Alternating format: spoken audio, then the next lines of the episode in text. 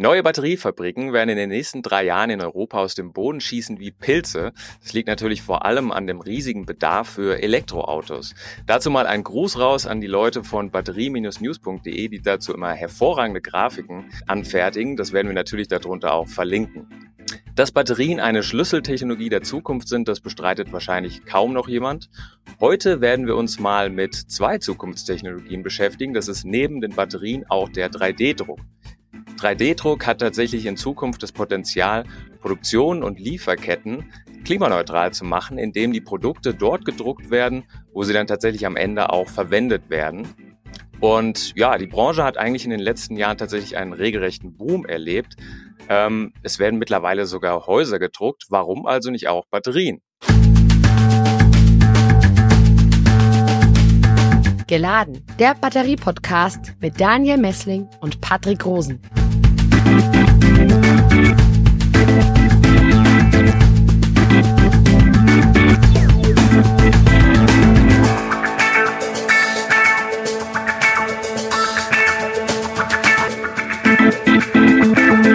Und damit herzlich willkommen zu einer weiteren Episode von Geladen, dein Batterie-Podcast für Elektromobilität, Energiewende und Batterieforschung. Hallo Patrick. Grüß dich, Daniel. Erstmalig hier geladen im Podcast Holger Gritzka. Willkommen im Podcast. Ja, hallo allerseits. Äh, schön, dass ich hier dabei sein darf. Ich stelle Sie kurz vor, Sie sind CEO bei Blackstone Technology, die im sächsischen Döbeln sitzt und eine Tochter des Schweizer Rohstoffunternehmens Blackstone Resources ist. Und dazu geladen Professor Dr. Helge Sören-Stein. Herzlich willkommen. Moin, moin. Auch Sie darf ich kurz vorstellen, Sie sind Professor am KIT, Sie haben eine Forschungsgruppe hier am Helmholtz-Institut in Ulm und Sie sind Forschungsbereichsleiter bei Polis beim Post-Lithium Storage Exzellenzcluster. Freue mich wieder hier zu sein. Herr Stein, äh, Sie arbeiten in Ihrer Forschung auch sehr viel mit 3D-Drucken. Erklären Sie doch erstmal unseren ähm, Zuhörerinnen und Zuhörern, wie 3D-Druck überhaupt funktioniert. Genau, also 3D-Druck ist äh, ja ganz ähnlich wie so der, der normale Druck, wie man ihn vielleicht vom, vom normalen Drucker kennt. Nur das Besondere äh, beim 3D-Drucken ist, dass wir meistens Material drucken ähm, und zusätzlich nicht nur in 2D, also nicht nur irgendwie in XY-Richtung drucken können, sondern auch in 3D. Also ich habe jetzt hier so ein, ich habe privat zu Hause so einen kleinen 3D-Drucker, da kann man dann halt irgendwelche Plastikteile sich ausdrucken. Das ist jetzt hier so ein, so ein Halter für mein Fahrrad, äh, um da eine, eine Kamera hinten dran zu machen, äh, wenn ich mal wieder durchs Gelände fahre. So ganz ähnlich äh, druckt natürlich auch äh, äh, Blackstone äh, nicht ganz so hoch, weil äh, nicht sozusagen alle Bauteile müssen äh, tatsächlich Millimeter oder Zentimeter groß sein. Ähm, das reicht auch manchmal durchaus, wenn das einige Millimeter sind, aber werden wir da gleich noch was äh, zu hören. Das Besondere, äh, äh was man halt beim 3D-Druck hat, ist, äh, man hat wesentlich mehr Flexibilität ähm, in sozusagen der Art und Weise, wie man bestimmte Sachen baut. Ähm, das ist gerade beim, äh, beim Design von tatsächlichen Teilen. Äh, es gibt durchaus ähm, ja, Geometrien, die sich sehr, sehr einfach 3D drucken lassen, ähm, die sich allerdings so gut wie gar nicht oder nur sehr, sehr aufwendig, äh, äh zum Beispiel mit einer Standard äh, äh, oder, oder durch Steren oder sonstige Herstellungsmethoden herstellen lassen. Und da ist der 3D-Druck natürlich äh, wesentlich besser. Ähm, Meistens, aber da werden wir auch noch was zu hören, ist es allerdings so, dass der Druck von solchen Teilen nicht besonders schnell ist im Vergleich zum Beispiel äh, äh zu einem Extrusionsverfahren. Aber äh, da werden wie gesagt, noch was, was, was Spannendes zu hören, wie man auch 3D-Druck äh, auf, auf, auf sehr, sehr großen äh, Stückzahlen und auch hohen Geschwindigkeiten machen kann. Also nur, nur so als Beispiel, äh, dieses Teil hier, das ist, hat einen sogenannten hohen Infill, äh, weil es halt stabil sein muss, um, um meine Kamera zu halten. Ähm, das braucht dann tatsächlich sechs bis sieben Stunden, um dann gedruckt zu werden. Aber was natürlich viel zu lange wäre für eine Batterie, aber da kommen wir dann gleich nochmal drauf. Ansonsten bei mir in der Arbeitsgruppe drucken wir vor allen Dingen äh, Halter und äh, Adapter oder, oder bestimmte Aufnahmen. Äh, äh wer mir auf Twitter folgt, äh, sieht dann auch immer mal unsere Roboter, die irgendwelche Batterien zusammenbauen äh, oder, oder irgendwelche Messungen machen. Und da sind natürlich sämtliche Greifer oder Aufnahmen, die sind dann tatsächlich 3D gedruckt. Einfach sozusagen für das Mechanische an der Batterieforschung. Mhm. Ja, 3D-Druck hat ja in den letzten Jahren so einen regelrechten Boom erlebt. Also es gab da sehr, sehr große technologische Fortschritte. Können Sie das vielleicht noch mal ganz kurz beschreiben für diejenigen Hörerinnen und Hörer, die da vielleicht nicht so im Thema drin sind? Genau, 3D-Drucker äh, vor äh, ungefähr fünf bis, bis sieben Jahren waren was absolutes Exotisches. Ähm, äh, das, die wenigsten hatten das jetzt tatsächlich irgendwie zu Hause und jetzt äh, mittlerweile kann man äh, zu den großen Online-Händlern gehen und sich äh, ja ganz passable Geräte für ein paar hundert Euro, so um die 300 Euro kann man sich die kaufen. Ähm, das hatte vor allen Dingen den Grund, dass das, dass das früher gab es noch einige Patente da drauf, die das gerade für den, äh, ich sag mal, Heimanwendermarkt ein bisschen kompliziert gemacht haben. Es war auch, äh, ich sag mal, es war alles ein bisschen friemelig. Man musste, man musste relativ viel über den Druck verstehen, äh, wie das funktioniert, wie man eine gute Qualität daraus kriegt. Auch äh, überhaupt muss man erstmal eine Idee haben, wie überhaupt 3D-Design funktioniert. Und da hat sich in den letzten fünf Jahren so viel getan, dass, äh, dass es mittlerweile so ist, dass wir haben Geräte bei uns jetzt auf der Arbeit stehen, äh, die, die stellt man sich dahin, die brauchen keine Kalibration, das machen die alles selber. Ähm, und das ist wirklich sozusagen von der, von der Idee bis zum fertigen Bauteil braucht es halt nur wenige Stunden und äh, man kann dann sozusagen auch schon direkt anfangen, in so einer kleinen Serie zu produzieren. Also äh, nur so als Beispiel, dass das Design hiervon äh, hat früher, als es nur sozusagen 2D-Designprogramme äh, gegeben hat, hat das noch ein paar Tage und so ein, weiß nicht, halbes ingenieurswissenschaftliches Studium wahrscheinlich gebraucht, um äh, das irgendwie zu designen. Und jetzt klickt man sich sowas äh, äh, am Computer mittlerweile in, in ein paar Minuten zusammen. Gut, jetzt habe ich auch ein bisschen mehr Erfahrung als vielleicht früher, aber das, der, der gesamte Prozess ist wesentlich nutzerfreundlicher und auch wesentlich schneller gewesen. Ähm, das halt heutzutage so ein, so ein Heimanwenderteil, äh, ja gut, das braucht halt noch ein paar Stunden, aber wir haben tatsächlich auch besonders schnelle Drucker jetzt äh, bei uns im Cluster, die äh, so das gleiche Bauteil wahrscheinlich in, auch in einer halben Stunde drucken können. Was wir hier nutzen, ist FDM-Drucken. Das unterscheidet sich nochmal sehr stark davon, äh, wie, die, äh, ja, wie die Batterien bei Herrn Kritzker gedruckt werden. Genau, eine tolle Überleitung. Herr Stein, Sie sind ja äh, auf dem Gebiet künstliche Intelligenz in der Batterieforschung unterwegs. Da haben wir ja schon mal eine Folge mit Ihnen aufgenommen. Für die Hörerinnen und Hörer, die sich dafür interessieren, verlinken wir diesen Podcast nochmal. Sie sind heute hier geladen als Experte für 3D-Druck, aber Sie ähm, drucken ja nicht die Batterien in der Forschung aus. Anders als Herr Gritzka das mit seinem Unternehmen macht.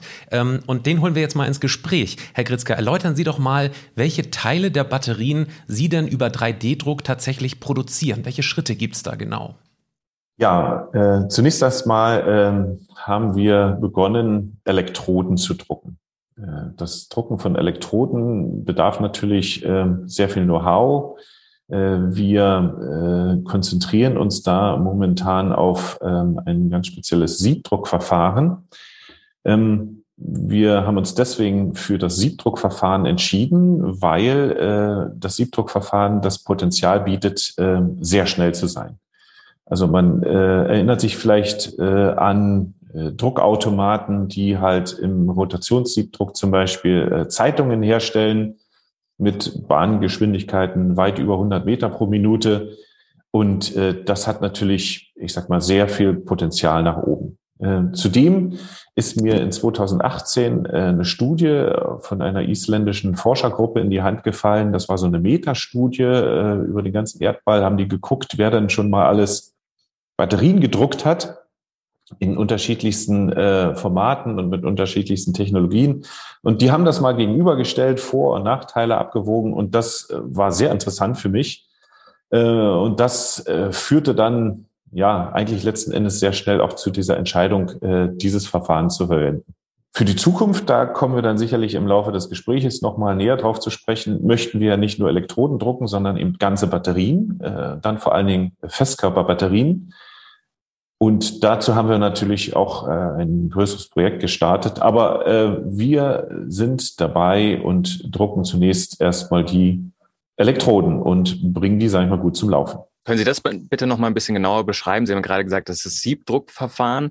Ähm, ich glaube, die Leute, die jetzt 3D-Druck äh, so kennen, ähm, vielleicht auch von zu Hause einen eigenen Drucker haben, die haben eine Vorstellung, wie das so funktioniert. Das ist natürlich, mhm. sieht ganz anders aus jetzt im Siebdruckverfahren. Können Sie das noch ein bisschen genauer erklären, bitte? Gerne. Dieses äh, 3D kommt ja von drei Dimensionen, XYZ-Richtung und äh, XY ist natürlich klar. Äh, die Z-Richtung entsteht äh, letzten Endes dadurch, dass ich äh, mehrere Schichten übereinander drucke. so auch wie äh, beim grafischen Druck, ja, mehrere Farben übereinander gedruckt werden. Nur hier entstehen eben äh, nicht unbedingt äh, die Strukturen. Also wenn wir von 3D-Druck sprechen, dann meiden wir eine äh, geometrische und eine stoffliche Veränderung in Z-Richtung. Das heißt, ich kann mit diesem Druckverfahren äh, die Eigenschaften der Elektrode so verändern, dass ich, ähm, wie gesagt, sowohl geometrisch als auch stofflich äh, Anpassungen machen kann, die dann natürlich förderlich sind für die Funktionalität der Elektrode. Und jeder, der sich mit äh, Elektroden auskennt, der weiß, dass in Z-Richtung, äh, ich sag mal, die Musik spielt. Ja, hier haben wir ionische und elektrische äh, Leitvorgänge. Und die kann ich natürlich schon maßgeblich beeinflussen, äh, wenn ich natürlich die Schichten in Z-Richtung auch anpassen kann, was mit einem gewöhnlichen Slot-Verfahren erstmal so nicht geht. Aber Sie ähm, stellen ja trotzdem komplette Batterien schon her. Ähm, können Sie da uns vielleicht nochmal mitnehmen in, in Ihre Produktionshalle? Wie sieht's da aus, wenn jetzt die Elektroden gedruckt wurden? Ähm, wie geht's dann weiter? Wie mhm. funktioniert das im Moment? Also das Disruptive äh, ist natürlich momentan das Drucken der Elektroden. Und äh, alles andere, was danach weitergeht, ist natürlich ganz gewöhnlich, so wie man es in einer ganz normalen äh, Pouch-Zell-Fertigung kennt. Also die Elektroden werden ausgestanzt, werden aufeinander gestapelt, eingepoucht, äh, mit Elektrolyt gefüllt, äh, formiert und fertig. Ähm, für diesen ersten Schritt, also auch für unser erstes Produkt, was äh, letzten Endes so eine, so eine Pouchzelle ist, ähm, in einem normalen Format, also in einem Schwertformat sagt man, glaube ich, auch, das äh, ist ähm, für uns erstmal der Beweis, dass letzten Endes äh, eine gedruckte Elektrode per se erstmal keine Nachteile hat gegenüber einem Slot-Die-Verfahren, sondern im Gegenteil äh, eine ganze Reihe von Vorteilen bietet, die man dann äh, sukzessive äh, letzten Endes ausbauen kann. Ein Beispiel ist natürlich, ähm, dass wir besonders äh, dicke Elektroden herstellen können. Also die Bandbreite zwischen ganz dünn und ganz dick ist äh, mit Drucken gegeben. Wir können unterschiedlichste Formate drucken. Also es muss nicht nur eine lange Elektrode sein, das kann auch eine L-förmige Elektrode sein, so wie man sie heute in, in, äh, ja, in Handys zum Beispiel auch schon findet. Und äh, das bringt natürlich dann das Drucken auch mit sich, dass ich äh, eine sehr hohe Flexibilität im Formfaktor habe. Jetzt ist die Frage ja, ähm, wenn Sie so flexibel sind, ähm, sozusagen, was Ihre Kunden da spezifisch anfordern. Jetzt kommt mal eine Frage von unserem Gast äh, im letzten Podcast. Und zwar war das Dr. Manuel Kuder von der Bundeswehr-Universität in München. Der fragt, ähm, wie fein können die Batterien hergestellt werden und wie viele Stückzahlen können Sie denn da sozusagen ähm, durchschleusen und produzieren? Stand jetzt. Also Stand jetzt ist, ähm, wie Sie vielleicht aus unseren Pressemitteilungen schon entnehmen konnten, haben wir im Dezember letzten Jahres äh, Maschinen- und Anlagen bei uns hier in Döbeln aufgebaut. Ähm, und diese Anlage bezeichnen wir als Kleinserienanlage. Das heißt, hier äh, haben wir eine Fertigungskapazität von circa 50 Megawattstunden. Das ist jetzt noch nicht so viel, aber wir können zumindestens auf Basis dieser Fertigungstechnologien äh, Batteriezellen äh, fertigen äh, die wir in die Qualifizierung geben können, in den ja zum Beispiel UN 38 drei Tests äh, etc., was der Kunde letzten Endes alles braucht. Und dafür ist es sehr gut äh, auch ausgelegt. Und vor allen Dingen, wir lernen sehr viel dran. Und man kann sich gut vorstellen, dass so eine Anlage, wenn die geliefert wird, jetzt nicht äh, wie so ein Automat äh, funktioniert, man schaltet ein und das Ding läuft, sondern äh, man braucht letzten Endes schon äh, ein paar Wochen und Monate, ehe alle Kinderkrankheiten beseitigt sind. Das haben wir zum Großteil auch geschafft äh, mit einem sehr motivierten und äh, fähigen Team hier vor Ort und äh, können jetzt, äh, ich sag mal, diese Elektroden drucken. Wir können diese Batteriezellen daraus dann herstellen und äh, letzten Endes äh, sind das immer so eine, müssen Sie sich vorstellen, so eine 100er Chargen, die man produziert wo man halt unterschiedlichste Anpassungen noch macht, äh, Elektrolytformulierungen, äh, Formationsregime. Ich sag mal, alles, was so eine Batteriezelle ausmacht, das muss in mehreren Schleifen jetzt optimiert werden. Und da sind wir mittendrin, ähm, liefern halt äh, die Zellen an äh, Kunden, die sie haben möchten, damit sie sie selber qualifizieren können. Das Ziel, wird immer wieder gesagt, ist wirklich eine Zelle in einer Sekunde. Ist das, ist das immer noch so? Also wir haben ja eine Vision. Ja, äh, diese Vision ist tatsächlich in Zukunft äh, Batteriezellen herzustellen, wie man letzten Endes vielleicht Halbleiter herstellt, müssen Sie sich vorstellen. Ja, man hat eine Produktionslinie, da stehen mehrere äh, Drucker hintereinander und es werden sozusagen äh, Schichten nacheinander aufgetragen. Jetzt ist es eine Halbleiterei, mehr eine Lithografie, die äh, da verwendet wird, aber es ist ja mehr im übertragenen Sinne gemeint. Und dass in dieser Drucklinie äh, genau diese Zellen hergestellt werden, die so ein Kunde benötigt und dann jede Sekunde so eine Zelle vom Band fällt. Ähm, der entscheidende Punkt ist allerdings, ähm, dass diese Maschinen in der Lage sind, unterschiedlichste Zellen herzustellen. Also sowohl von der Geometrie her mit unterschiedlichen, sage ich mal, Kathoden- und Anodenmaterialien. Und es sind immer wieder die Drucker, die diese Sachen eben drucken. Und äh, das Problem, was ja äh, heute eben ist, man gibt sehr viel Geld aus für große Zellfabriken, die genau irgendwie eine Zelle herstellen. Und alle hoffen nur, dass irgendwie diese Zelle auch der Markt benötigt, solange wie die Abschreibung noch läuft der Maschinen.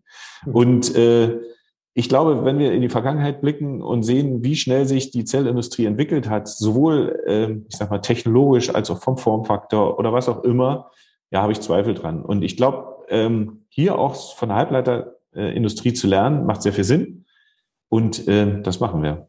Da sind wir heute noch nicht, ja, muss ich auch sagen, aber so ist es ja mit Vision. Herr Stein, Herr Gritzke hat es gerade schon ähm, erwähnt, äh, diese Flexibilität äh, ist für ihn ein, ein großer Vorteil. Wo sehen Sie denn die Vorteile dieser Technologie gegenüber der klassischen ähm, Zellfertigung? Das ist gerade diese, diese Flexibilität und diese Agilität. Ja? Also es, es kann halt durchaus äh, er hat das ja schon angesprochen, äh, mal braucht man eine L-förmige Batterie. Das, das mag jetzt für die meisten äh, total abwegig klingen, aber tatsächlich ist es so, in den meisten Mobiltelefonen heutzutage ist, ist kein viereckiger Akku äh, oder, oder so, so ein Blade-Akku äh, drin, sondern die sind äh, L-förmig und das kann sich immer mal wieder ändern, wenn sich meinetwegen auch das Design von so einem äh, äh Mobiltelefon ändert oder auch von einem Auto. Ja. Also ich meine, gerade bei Autos haben wir es äh, gesehen, dass, dass sich da die, die Form quasi alle zwei Jahre jetzt geändert hat.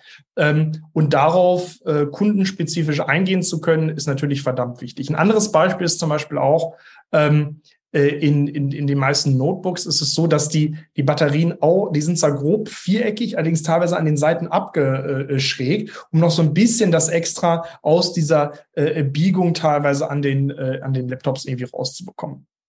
Ein anderer Punkt ist natürlich auch, ähm, Agilität heißt nicht nur, äh, oder Flexibilität heißt nicht nur, ich kann verschiedene Formen herstellen, sondern ich kann auch meinetwegen heute einen Auftrag von, ich sag mal, 5000 Zellen äh, machen. Und wenn morgen ein Auftrag kommt, äh, der sagt, äh, jetzt nur 500 äh, in, in, in einer anderen Form, muss ich da halt auch darauf reagieren können. Und so eine, ich sag mal, eine, eine Fabrik, äh, ohne jetzt spezielle Namen nennen zu wollen, die ähm, äh, meinetwegen runde Zellen macht und äh, genau eine Taktung fährt, ja, die wird das natürlich völlig aus dem Takt bringen, ähm, wenn ich jetzt plötzlich, keine Ahnung, mal das Doppelte oder nur die Hälfte der Zellen äh, dann tatsächlich ähm, ja, brauche.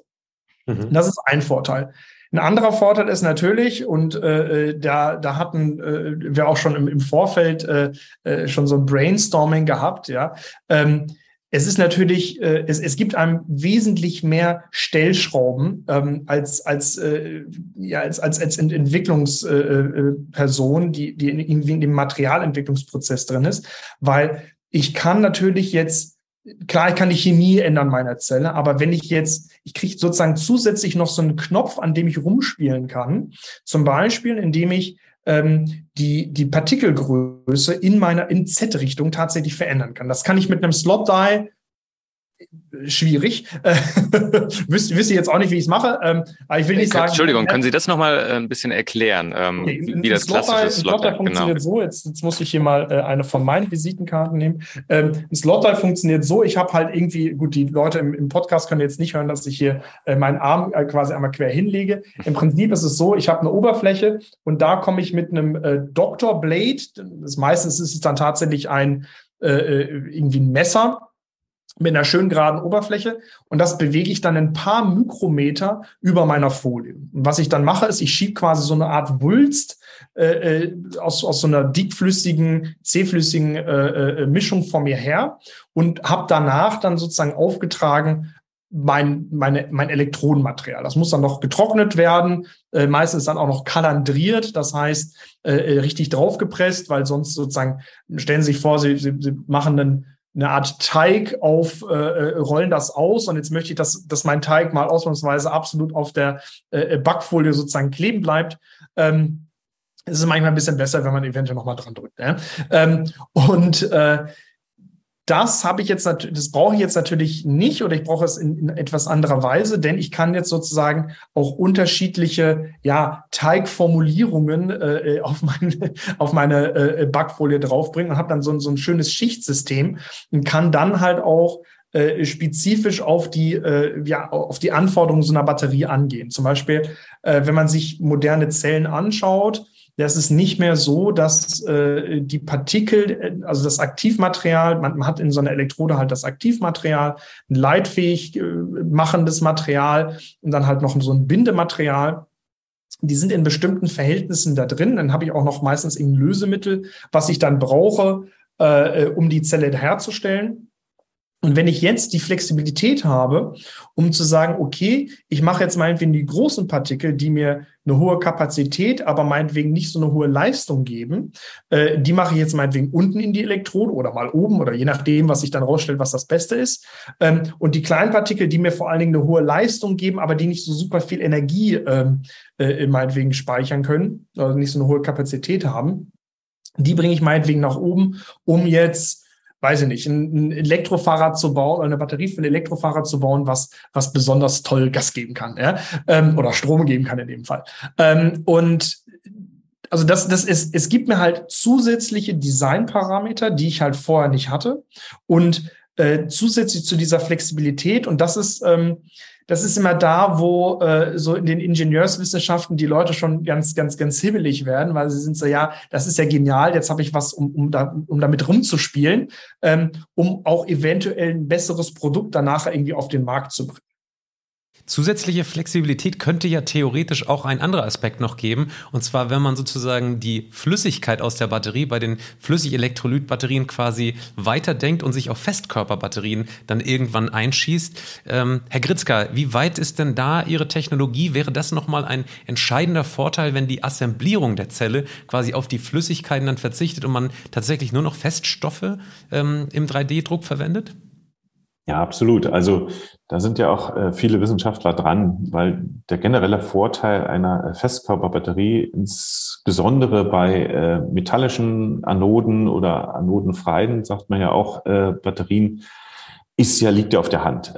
Also da ähm, gibt es gar keinen Dissens in der ganzen Entwicklung und das, deswegen sind ja auch sehr, viele äh, Wissenschaftler dran, sowas zu entwickeln. So, jetzt kommt das Thema Drucken dazu.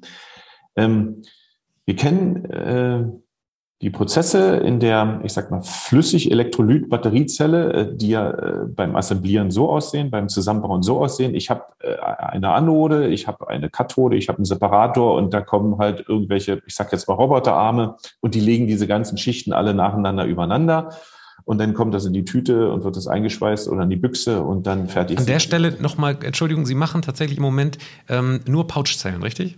Wir machen nur Pouchzellen und ich äh, bin auch kein Fan davon, eine Batterieelektrode zu biegen oder zu, zu geometrisch, sage ich mal, zu verformen, weil natürlich gibt es Stauchungen und Streckungen dann in der Innen- und Außenseite und ähm, das ist, ich sag mal, nicht förderlich äh, für die Lebensdauer einer Batterieelektrode. Und das passt natürlich, wenn man es flach macht, immer auch sehr schön zum Drucken. Insofern kommen da zwei Dinge zusammen, äh, die natürlich äh, aus meiner Sicht äh, sehr gut passen. So, und jetzt kommen wir nochmal zurück auf die, auf die Festkörperbatteriezelle. Hier ist es so, dass ähm, diese Schichten, die wir dann übereinander machen, ähm, also Kathodenkomposit, Festkörperelektrolyt, ähm, dann meinetwegen metallische Anode, die müssen sozusagen wesentlich mehr ineinander greifen und diese äh, Grenzschichten, die wir erzeugen, sind essentiell für die Funktionalität einer Festkörperbatteriezelle. So. Und da reicht es eben nicht mehr, die Sachen einfach bloß aufeinander zu legen. Ähm, und das ist zum Beispiel ein Grund, warum äh, viele Festkörperhersteller sagen, ich habe jetzt hier eine Festkörperzelle, aber du musst die jetzt hier ordentlich verpressen, damit die gut funktioniert. So müssen Sie sich mal vorstellen, Sie haben da mal ein Elektroauto aus Festkörperzellen und da haben Sie dann, ich sag mal, eine ordentlich große Vorrichtung, um die entsprechenden Drücke zu erzeugen. Das bedeutet dann auch wieder viel Stahl und viel Kraft und viel Gewicht extra. Und ich bin überzeugt, dass das Drucken heute die einzige Möglichkeit ist, hier Grenzschichten zu erzeugen, weil sie einfach diese, die, die Dinge ineinander drucken können. Die sind dann wie verzahnt und bieten dann einfach äh, wesentlich äh, größere Vorteile, äh, als wenn ich das nur übereinander legen würde. Und das ist natürlich äh, eine tolle Sache. Zudem kommt noch ein Vorteil äh, des 3D-Drucks. Ich hatte vorhin von stofflichen als auch von geometrischen äh, Veränderungen in Z-Richtung gesprochen, dass sie natürlich Strukturen in die Elektrode drucken können. Und Strukturen hineindrucken, also geometrische Strukturen, mhm. ähm, da sind auch viele Leute dran, äh, die das erforschen. Äh, bei der Flüssig-Elektrolyt-Batterie ist es dann zum Beispiel die Idee, dass dann der Elektrolyt dort ich sag mal, besser eindringt äh, in die Tiefe der Elektrode, wenn sie da Strukturen einbauen. Jetzt überlegen die Leute, ja, wie kriegt man die Strukturen da rein? Habe ich dann nachher einen Laser und springe dann da irgendwelche Löcher rein oder habe ich da irgendwie so eine Nagelwalze, wo ich drüber fahre? Und also beim Drucken brauchen sie einfach die Löcher drucken. Ja, oder äh, das ist total einfach. Ähm, und bei einer Festkörperbatteriezelle ist es genau das Gleiche. Sie drucken sozusagen Strukturen dort rein und beim nächsten Mal drüber drucken, wo Sie den Festkörperelektrolyt drüber drucken, äh, nutzen Sie diese Strukturen, um das miteinander zu verzahnen. Und äh, das ist eben das Coole. Und deswegen äh, bin ich überzeugt, dass Drucken von Batteriezellen äh, noch ein ganz wichtiger Aspekt gerade in der Festkörperbatteriezelle ist. Herr Stein, äh, gleich mal an Sie zurück. Ähm, sehen, beurteilen Sie das auch so äh, wie Herr Kritzker, dass 3D-Druck da ganz klare Vorteile auch vor allem bei der Festkörperbatterie hat? Und äh, oder wo sehen Sie im Moment noch so die Schwierigkeiten, die Hürden für 3D-Druck? Also ich, ich, muss dazu sagen, ich bin jetzt kein, kein originär äh, Festkörperbatterie-Mensch, aber zum, ich, ich verfolge es natürlich auch. Ähm, man, gerade dieser, dieser Vorteil dieser, dieser Grenzflächen, das, das, das will ich nochmal hervorheben. Also man kann sich das so vorstellen, ähm, als ich noch äh, in den USA gewohnt habe, das, das war in der LA, wir hatten den, den Weg äh, zu unserem Haus, äh, das war so verkompaktierter Sand. Ja, das ist, sieht dann relativ ähnlich aus, nur halt irgendwie Sandfarben und nicht schwarz wie bei so einer Elektrode. Dann kam irgendwann, kam dann da mal Löcher rein, ja, und, und dann, dann kam da oben drauf nochmal eine Schicht da ist dann halt immer das Problem gewesen, und das ist das gleiche in der, in der Festkörperbatterie, wenn ich quasi eine verkompaktierte Schicht habe und da drauf nochmal eine weitere Schicht drauf mache und die auch nochmal verkompaktiere, dann ist natürlich diese, diese Fläche zwischen diesen verkompaktierten Schichten ähm, eine Sollbruchstelle. Ja? Und ähm, das ist das, das große Problem bei den, bei den Festkörper-Elektrolyt-Batterien, äh, äh dass genau in dem Moment, wo ich halt eben keinen mechanischen Kontakt mehr habe. Das ist bei der, bei der flüssigen Elektrolytbatterie ist das nicht so schlimm, weil ich habe ja einen flüssigen Elektrolyten. Wenn da irgendwie was hin und her bricht, da ist natürlich das Problem, dass äh, wenn ich diese Sollbruchstelle habe und ich halt einmal diesen, diesen mechanischen Knick da drin habe, äh, dann ist die Festkörperbatterie an der Stelle kaputt. Die, Fest die Flüssigbatterie, äh, die hat natürlich dann diesen Vorteil, äh, erstmal, dass der naja, wenn da irgendwo ein Knick drin ist, dann, dann fließt da halt der Elektrolyt wieder rein. Ähm, weiter ist es dann halt so, man versucht es dadurch zu lösen, indem man halt besonders doll draufdrückt. Und äh, wie Herr Gritzka gerade schon gesagt hat, wenn, wenn ich das jetzt quasi schon so drucke, dass das mehr oder minder kein, keine scharfe Grenzfläche ist, so wie verkompaktierter Sand auf verkompaktiertem Sand, äh, was dann halt einfach direkt beim äh, nächsten Mal Sonne drauf scheint, wieder abplatzt und grausig aussieht. Ähm, da habe ich natürlich jetzt den, den Vorteil, ich kann einen, einen, graduellen Übergang machen oder meinetwegen auch direkt solche Verzahnungen ineinander drucken. Ähm, und äh, sowas könnte dann durchaus länger halten. Wir haben ein Projekt tatsächlich auch mit Festkörperbatterien, äh, wo genau das das Problem ist, dass wir halt äh, mit, mit sehr, sehr hohen Drücken draufgehen müssen. Ähm, Im Labor wird es halt so gelöst, äh, wir haben äh, am Ende meiner Straße haben wir eine, eine 30 Tonnen hydraulische Presse. Da drucken wir dann, äh, drücken wir die Batterien zusammen, schrauben es fest und dann ist gut. Ähm, irgendwie alle, äh, weiß nicht, halbe Jahre mal mit dem Auto in die Inspektion fahren, große, weiß nicht, 200 Tonnen Presse oder so, äh, äh, einmal auf die Batterie ruf, stelle ich mir schwierig vor. Also wir haben in, im September 2020 bereits angefangen, ähm, Festkörperbatterien im Labor zu drucken. So, und im März 2021 konnten wir zeigen, äh, dass über das Druckverfahren äh, tatsächlich sich eine äh, Batteriezelle, eine Festkörperbatteriezelle herstellen lässt. Und zwar A, ohne ex, also interne Stützstrukturen, ja, B, ohne externen Druck und C, ohne erhöhte Temperatur diese Batterie prinzipiell funktioniert. Das war jetzt noch nicht die beste Batteriezelle der Welt. Darum ging es eigentlich überhaupt nicht. Äh, es ging darum, so ein Proof of Concept von dem Druckverfahren im Zusammenhang mit einer Festkörperbatterie äh, zu machen. Und ähm, ein Jahr später äh, konnten wir dann ein sehr großes Projekt, Entwicklungsprojekt bei uns hier starten äh, zum 1. März, wo wir jetzt eine erste Pilot-Fertigungsanlage äh, aufbauen werden, wo wir tatsächlich die komplette Festkörperbatterie äh, inklusive Gehäuse herstellen. Und ich denke, im Herbst nächsten Jahres werden wir die Anlage jetzt so stehen haben. Und äh, das ist für uns natürlich nochmal ein gewaltiger Schritt nach vorne, um der Welt zu zeigen, dass sowas gut geht. Jetzt sind wir natürlich ein Batteriematerial-Podcast. Da fragt sich natürlich jeder da draußen, was für eine Zellchemie ist denn da vorgesehen? Bezüglich der äh, Batterien, die wir noch mit flüssigen Elektrolyten bauen, der Pouchzellen, äh, haben wir jetzt äh, NMC als auch LFP als Kathodenmaterialien äh, im Einsatz. Das funktioniert auch sehr gut. Wir können sowohl die Anode äh, als auch die Kathoden mit ein und derselben Maschine fertigen. Das ist genau das, was wir wollen, eben äh, auch diese Flexibilität. Und für die Festkörperbatterie haben wir uns für eine äh, äh Batterie auf Basis von Natrium entschieden. Und ähm, wir haben uns deswegen für Natrium entschieden, weil Natrium ähm, zunächst erstmal tausendmal mehr verfügbar ist auf der Welt als Lithium. Punkt eins. Punkt zwei ist, wir haben äh, zurzeit einen extremen Anstieg an Natriumhydroxid beziehungsweise Natriumcarbonat. Ja, von was weiß ich, vor zwölf Monaten waren es vielleicht noch 10 US-Dollar pro Kilogramm. Jetzt sind wir bei, ich verfolge das schon gar nicht mehr, ich glaube 60 oder 70, wie auch immer. Es geht irgendwie komplett durch die Decke. Ähm, und sicherlich, vielleicht geht es auch irgendwann mal runter, äh, aber ich kann mir nicht vorstellen, dann wieder auf 10 äh, oder niedriger. Und ja, und ich sag mal, Natriumsalze, Natriumchlorid, deutlich unter 1 US-Dollar pro Kilogramm.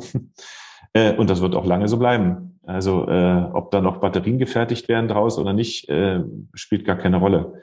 Ähm, das ist ein äh, weiterer Grund und Natürlich äh, gibt es auch Nachteile. Klar, Natrium ist schwerer als Lithium und das ist vielleicht nicht so förderlich gegenüber der Lithium-Festkörperbatterie. Nur, wir haben äh, natürlich auf Basis von metallischen Anoden dann äh, trotzdem einen deutlichen Anstieg äh, von Energiedichten, äh, gravimetrisch und volumetrisch äh, im Vergleich zu der jetzigen äh, Flüssig-Elektrolyt-Batterie. Haben mhm. Sie da vielleicht ein paar Zahlen, ähm, die Sie uns mal nennen können, was Sie da anstreben, so in Zukunft mit den Festkörperbatterien? Ja, das sind natürlich äh, Designziele, äh, die wir gerade anstreben. Die liegen irgendwo bei 350 Wattstunden pro Kilogramm zum Beispiel. Das ist äh, aus unserer Sicht durchaus erreichbar. Herr Stein, ähm, die Festkörperbatterie gilt ja, wir haben es ja im Podcast auch schon öfter behandelt, auch gerade in einer Folge mit Jürgen Janek, äh, so als der heilige Gral. Können Sie mal kurz nochmal den, den Stand der Forschung da zusammenfassen und auch ähm, welche Anwendungen da tatsächlich für Sie in Frage kommen in Zukunft? Die Vorteile sind ganz klar, ich habe eine wesentlich bessere Volumennutzung und ich kann das Ganze wesentlich sicherer machen. Ich kann es teilweise auch minimal leichter machen. Aber dadurch, dass ich diese, diese krassen Volumeneinsparungen habe, kann ich theoretisch auch zu einem Material gehen, was gar nicht mal so super high performant ist. Beispiel LFP. Ja, vor, weiß nicht, fünf Jahren äh, hätte niemand gesagt, ich baue ein Auto mit einem, mit, mit einem LFP-Akku. Das ist ja völlig äh, äh, hirnrissig. Äh, das hat ja keine Reichweite. Ja?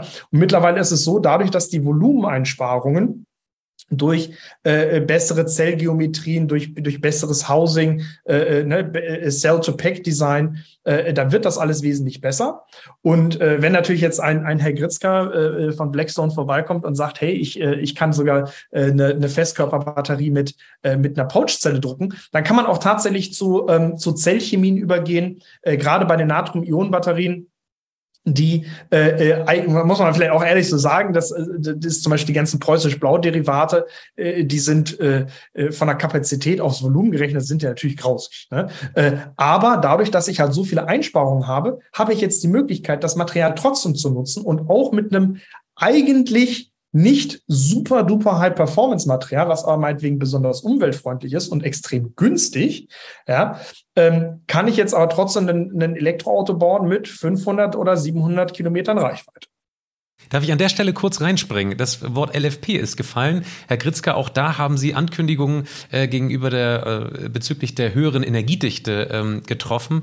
Ähm, können Sie das kurz mal vorstellen? Wie wollen Sie denn da ähm, bei Ihren LFP-Batterien ähm, die, die Energiedichte erreichen oder so weit nach oben schrauben, wie Sie es angekündigt haben? Wenn wir in äh, der Batteriezelle die Beladung pro Quadratzentimeter äh, erhöhen, dann äh, werden die Elektroden dicker und äh, ich habe dann in einer Batteriezelle eben mehr Aktivmaterial und weniger Inaktivmaterial. Also Inaktivmaterial wäre jetzt Aluminiumfolie oder Kupferfolie oder Separator. Also das sind ja alles Dinge, die keine Energie speichern, sondern ich sage jetzt mal nur Schmuck am Nachthemd sind. Und und wenn ich das mache, dann kriege ich pro äh, Volumen natürlich einfach auch mehr Aktivmaterial rein und mehr Energie gespeichert. Das geht natürlich auf Kosten äh, auch von Leistungsdichte, von C-Rate. Und äh, unser Anspruch ist es jetzt genau da, ein Optimum zu finden, also das zu optimieren. Und es gibt, ähm, eben, äh, hatten wir vorhin schon besprochen, eine ganze Reihe von Dingen, gerade in diesem 3D-Druck, äh, die dazu führen, dass ich trotz dicker Schicht, ähm, ich sag mal, noch eine passable C-Rate bekomme. Und ähm, das beides zusammenzubringen, führt natürlich dazu, ähm, dass man Batteriezellen herstellen kann mit LFP, die äh, eben eine höhere Energiedichte haben als der Wettbewerb mit dem herkömmlichen Fertigungsverfahren. Wie viele Zyklen schaffen Ihre NMC und LFP-Akkus derzeit? Letzten Endes ist das eine Frage von äh, der, äh, von dem Design einer Zelle. Es gibt ja jetzt Kunden, die sagen, er möchte gerne ein stationäres System haben. Äh, oder jetzt arbeiten wir gerade an äh, einer Batteriezelle, die im Marinebereich unterwegs ist. Da, da reden wir von 10.000 Zyklen. Ähm, ich brauche natürlich jetzt nicht mit 10.000 Zyklen beim Automobilhersteller anklingeln, der sagt, ich will das gar nicht, ich will irgendwelche anderen Sachen haben. Da reichen vielleicht, ich sage mal, 2.000 Zyklen. Und das ist immer eine Frage nicht, äh, wie viel Zyklen man maximal erreicht, sondern äh, wie ist die Zelle sozusagen designt auf die Applikation. Ähm, ich war ja mal bei der äh, Litec tätig vor vielen, vielen Jahren. Da haben wir für die Formel 1 mal eine Batterie entwickelt. Ähm, die hatte tatsächlich irgendwie um die 500 C aber die hat nur ein Rennen gehalten. Also mit anderen Worten, ähm, äh, äh, das, das ist immer nicht gar nicht das Thema, ob das jetzt irgendwie 500 Zyklen sind oder 1000 oder 10.000, sondern äh, passt diese Zelle zur Applikation ähm, und möglichst, sagen wir mal, optimal. Ja, es ist witzig, weil tatsächlich auch von unseren Usern manchmal dieser Hinweis kommt, zu sagen, ist es nicht eigentlich schlau, ähm, komplett nachhaltige Batterien zu bauen, die dann vielleicht gar nicht so lange leben?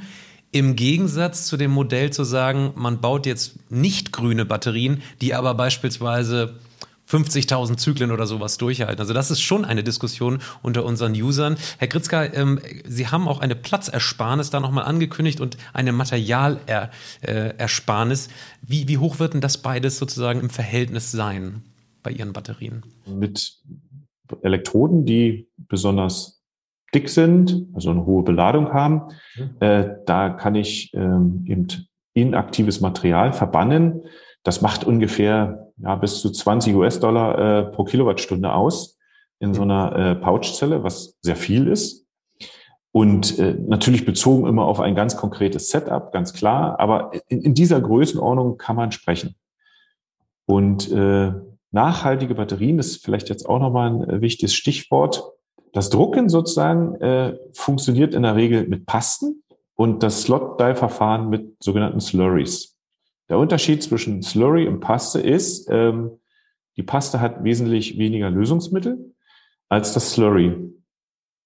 Sprechen wir mal von 20 Prozent ungefähr. Dafür ist die Paste natürlich so Nutella-Style, sage ich jetzt mal. Also äh, die bewegt sich nicht von alleine, äh, sondern nur noch bei Krafteinwirkung. Äh, und wenn ich weniger Lösungsmittel in dieser Paste habe, dann brauche ich einfach auch weniger Energie, um diese Lösungsmittel beim Trocknen der Elektrode wieder rauszukommen. Man kann eigentlich, ich sag mal, grob jetzt sagen, wenn ich 20 Prozent weniger Lösungsmittel drin habe, brauche ich 20 Prozent weniger Energie, um eine Batteriezelle herzustellen. Und das ist natürlich gerade in heutigen Zeiten äh, schon ein ganz wichtiger Punkt, äh, zumal wir auch äh, sowohl Anoden als auch Kathoden, äh, ob das jetzt mit und ohne Nickel ist oder mit LFP, alles komplett wässrig produzieren können.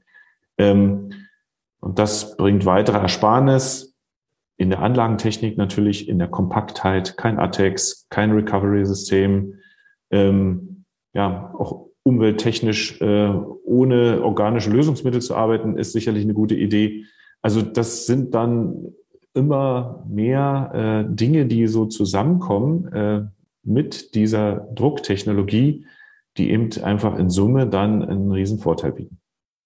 Gutes Stichwort Nachhaltigkeit. Herr Stein, ähm, mal an Sie die Frage. Ähm, sehr, gerade wurden schon sehr, sehr viele Punkte genannt, die die Nachhaltigkeit da fördern. Fällt Ihnen noch irgendwas, irgendwas ein, was ähm, grundsätzlich so in der Batterieforschung gerade großes Thema ist, ähm, wie man Batterien in Zukunft nachhaltiger herstellen kann?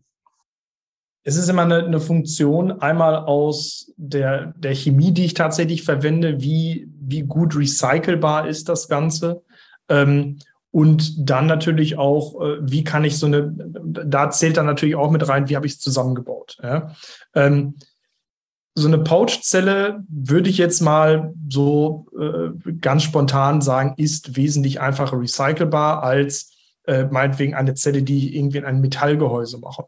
Warum ist das so? Naja, so eine Pouchzelle sieht halt meistens, also Herr Gritzke hat es ja gerade einmal in die Kamera gehalten, äh, die sieht halt, äh, das, das ist das meistens so eine Folie, ähm, es ist im Prinzip so eine, so eine polymerbeschichtete Aluminiumfolie, die kann ich mit einer Schere durchschneiden. Ich kann halt ein, sehr schön sauber äh, hier die, ähm, die Folie sozusagen abtrennen und äh, äh dann tatsächlich äh, genau, also da einfach sozusagen abschneiden und dann ziehe ich das halt einfach raus. Und das ist natürlich von der, ähm, äh, es gibt auch am KIT, gibt es da durchaus große äh, Anlagen äh, beim Jürgen Fleischer, äh, aber auch am ITAS, wo ähm, äh, ja ganz ganze riesengroße Industrieroboter stehen, die die so ein Batteriepack dann versuchen irgendwie auseinanderzubauen und das wird natürlich ja exponentiell einfacher, wenn ich einfach eine Pouchzelle habe, die ich aufschneiden kann. Wenn ich dann nicht mal einen Elektrolyten habe, ähm, das das wissen vielleicht auch die wenigsten, so ein Elektrolyt äh, in der Flüssigbatterie ist auch nicht ganz ohne. Ähm,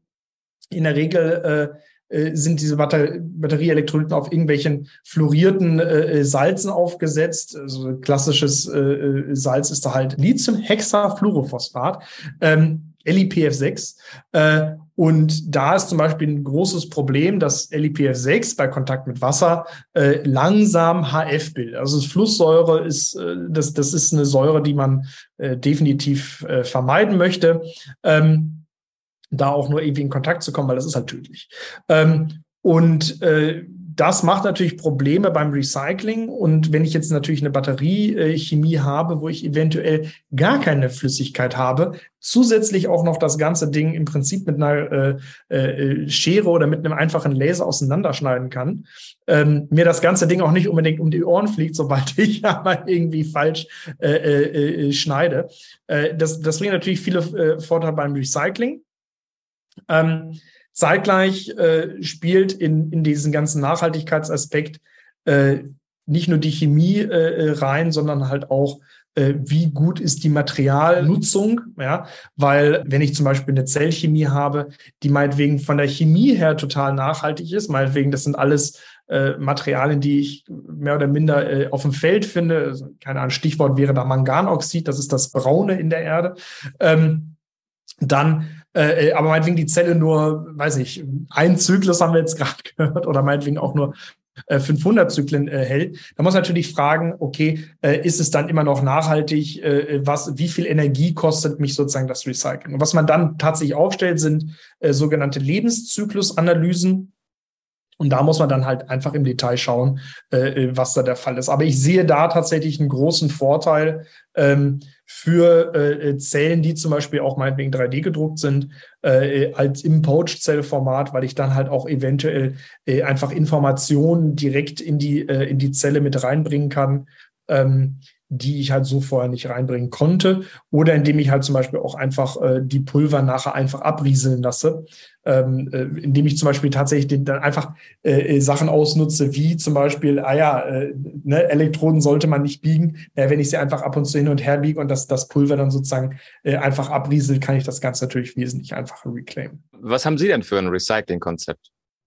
Da machen wir mal einen extra Podcast ähm, ich will nur so sagen, äh, kurz den Hinweis geben. Ich hatte gesagt, wenn wir die Elektroden komplett wässrig produzieren, dann ist das natürlich auch fürs Recycling schön. Haben Sie da irgendwelche Partnerschaften mit Recyclern oder ist es äh, vielleicht sogar angedacht, dass, dass Sie selbst äh, wirklich dann recyceln oder wie, wie sieht das so aus in Zukunft? Die Idee ist tatsächlich, ähm, dass wir das mal auslagern in, in einen wirklich neuen Podcast, weil Wir sind gerade dabei, ähm, das äh, Konzept jetzt rund zu machen und können dann, ich sag mal so in wenigen Wochen, äh, ich glaube mal was auch was Cooles berichten, äh, was wir bis dahin geschafft haben. Aber da möchte ich jetzt ehrlich gesagt noch nicht so viel zu verraten. Oh, das ist, das ist aber schwierig. Also jetzt kurz was anteasern, was dann vielleicht, also können Sie vielleicht kurz mal sagen, man, man hat, kriegt ja so ein bisschen den Eindruck, Sie haben ein ganz neues Verfahren im 3D-Druck, wie Sie sozusagen diese Elektroden herstellen. Da würde ich mal zunächst einmal annehmen, es ist durchaus schwieriger, diese Materialien über nachhaltige Wege irgendwie zu recyceln, weil ja durchaus, äh, wir haben es im letzten Podcast gehört, äh, diese Batterieverordnung jetzt rausgekommen ist, wo ähm, tatsächlich auch der Hersteller eine gewisse Verantwortung hat, ähm, das gegenüber dem Recycler äh, zu kommunizieren, was jetzt konkret in dieser Zelle drin ist. Sie haben über Flexibilitäten in dieser Zelle gesprochen, die quasi ähm, auch sehr unterschiedliche Materialien beinhalten könnte. Also nochmal, ähm, wenn Sie ein neues Konzept haben, wie wichtig ist Ihnen dieses, äh, dieser Recycling-Ansatz und in welche Richtung geht das ungefähr? Vielleicht, ähm, was ich schon mal äh, verraten kann, weil es jetzt auch äh, zum Patent bereits angemeldet wurde, ähm, wir haben ein Modulkonzept äh, entwickelt mit Pouchzellen, die ähm, dieses Modulkonzept erlaubt es, ich sag mal, komplett ohne irgendwelche Schrauben oder irgendwas auszukommen. Und äh, durch einen relativ einfachen Handgriff äh, kriege ich das Ding sozusagen sowohl montiert als auch demontiert. Und ähm, das ist äh, eine wirklich coole Sache, muss ich ehrlich sagen. Äh, bin ich sehr stolz auf äh, unser Team und auf die Leute, die das äh, sich ausgedacht haben. Und äh, wie gesagt, das kann ich zumindest schon mal sagen, weil, wie gesagt, die Anmeldung ist jetzt durch und der Patentschutz quasi damit auch wirksam. Ähm, aber das ist jetzt nur die, die erweiterte Wertschöpfungskette, Zelle zum Modul. Ähm, wir sind natürlich auf der Zellebene äh, auch sehr stark dabei, äh, hier entsprechende Konzepte zu entwickeln, die es vorher so noch nicht gegeben hat und die auch maßgeblich damit zu tun haben, dass wir es drucken und dass wir dann Dinge tun können, die eben äh, andere eben so nicht tun können. Aber wie gesagt, das dann vielleicht in der nächsten Folge. Dann gehen wir doch noch mal einen kurzen Schritt zurück. Wir waren jetzt gerade in dieses Thema Nachhaltigkeit eingestiegen. Mal ganz grundlegend, wo kommen denn eigentlich Stand jetzt Ihre Batteriematerialien überhaupt her? Ja, zu 90 Prozent aus Europa. Und äh, das ist halt auch ein wesentlicher Punkt und eine wesentliche Strategie unseres Unternehmens, dass wir ähm, uns zunehmend entkoppeln von, ich sag mal, langen Zuliefermärkten. Man hat das in den letzten zwölf Monaten ja gesehen was für ein Problem das teilweise mit sich bringt. Ähm, also nicht nur fertige Batteriezellen äh, aus anderen Erdteilen hierher zu bringen, sondern halt auch die, die Materialien, irgendwelche Komponenten oder was auch immer. Es wird zunehmend schwieriger und ich kann momentan eben auch nicht wirklich erkennen, dass es sich äh, über kurz oder lang wieder entkrampft. 90 Prozent Europa, das ist ja hochinteressant. Wir sprechen ja über Lithium, über Nickel, Mangan, Kobalt. Wo, wo soll das denn in Europa herkommen? Also meinen Sie jetzt quasi den Handel oder meinen Sie quasi den Abbau selbst? Also wir meinen natürlich sozusagen die gesamte Supply Chain, wenn ich frage, wo kommen die Materialien her? Ne? Also das, was wir jetzt an Rohstoffen einkaufen, äh, wird äh, zum Großteil in Europa gefertigt, sind europäische Lieferanten.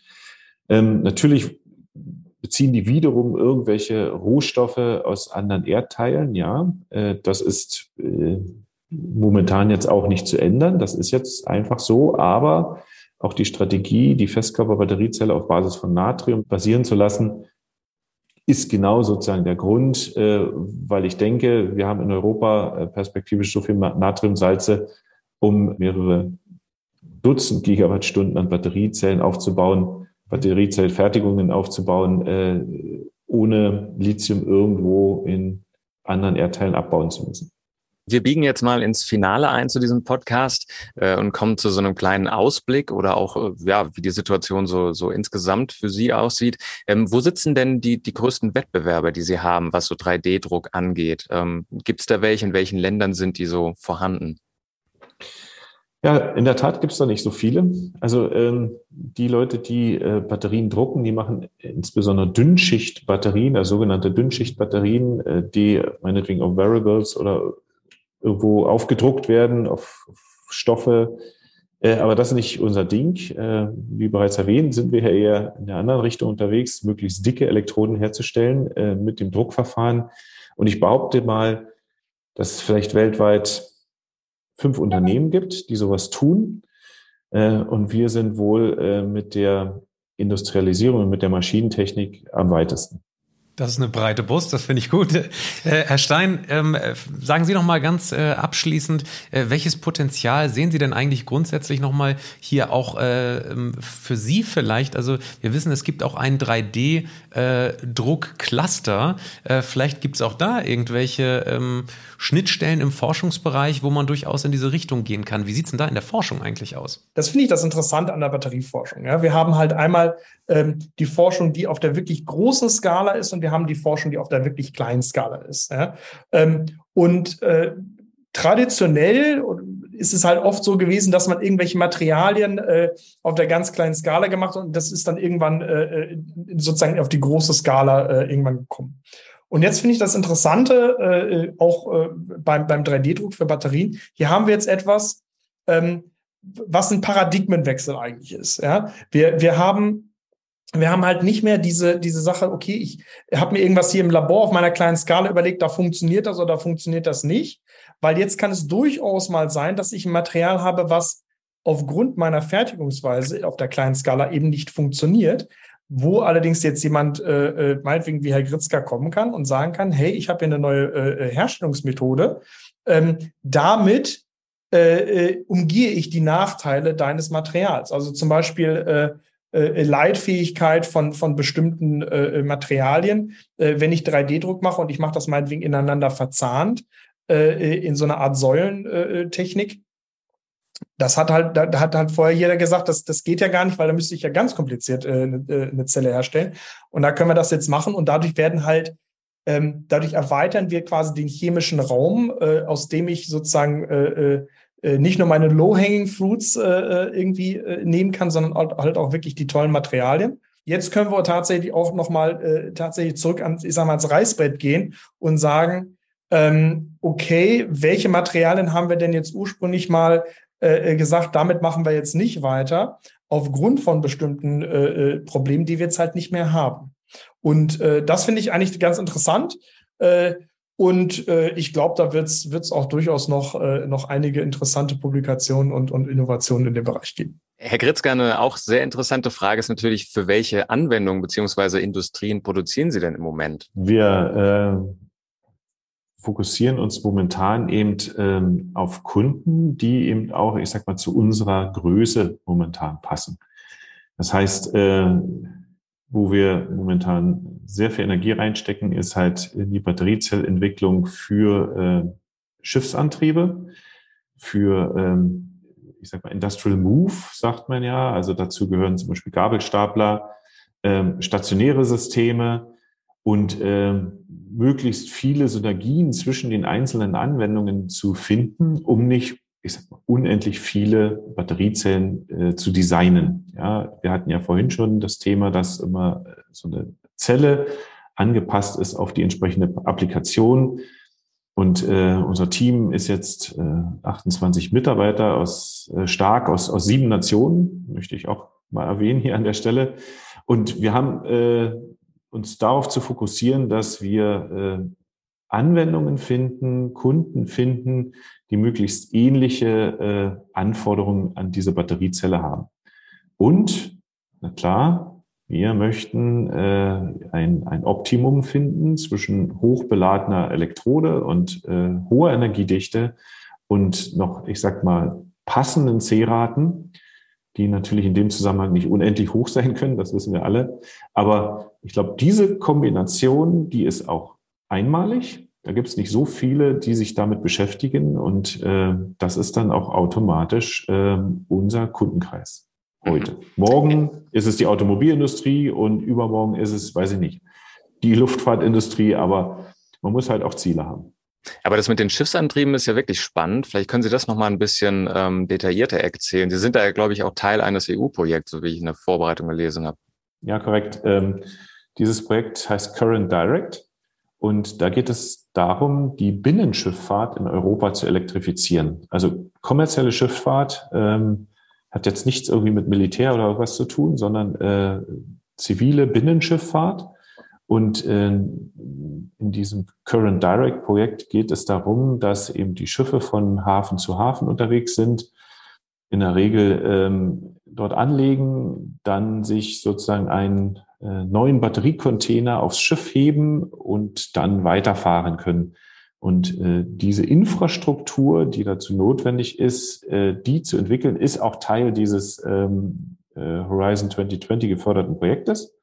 Und wir haben natürlich das Glück, äh, dort in diesem Konsortium der entsprechende Batteriezelllieferant zu sein.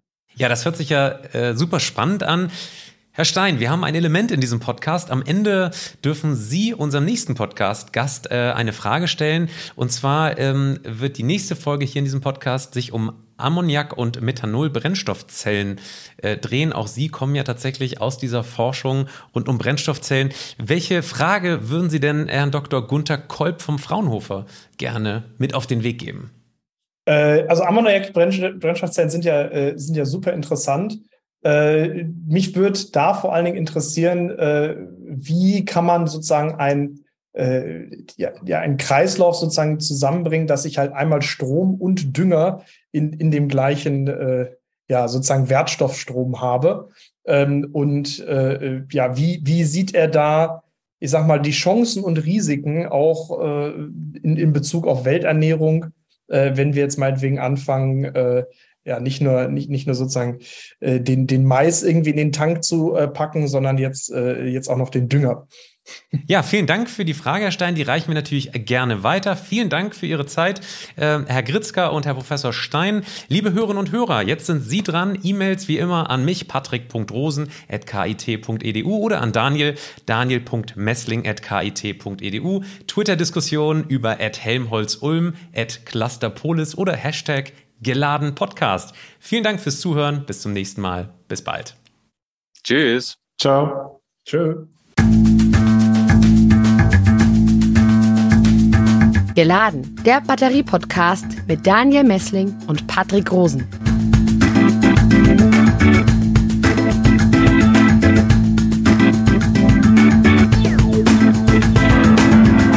Dieser Podcast wurde produziert vom Center for Electrochemical Energy Storage Ulm und Karlsruhe, kurz Celeste, einer Forschungsplattform des Karlsruher Instituts für Technologie, der Universität Ulm und des Zentrums für Sonnenenergie und Wasserstoffforschung Baden-Württemberg.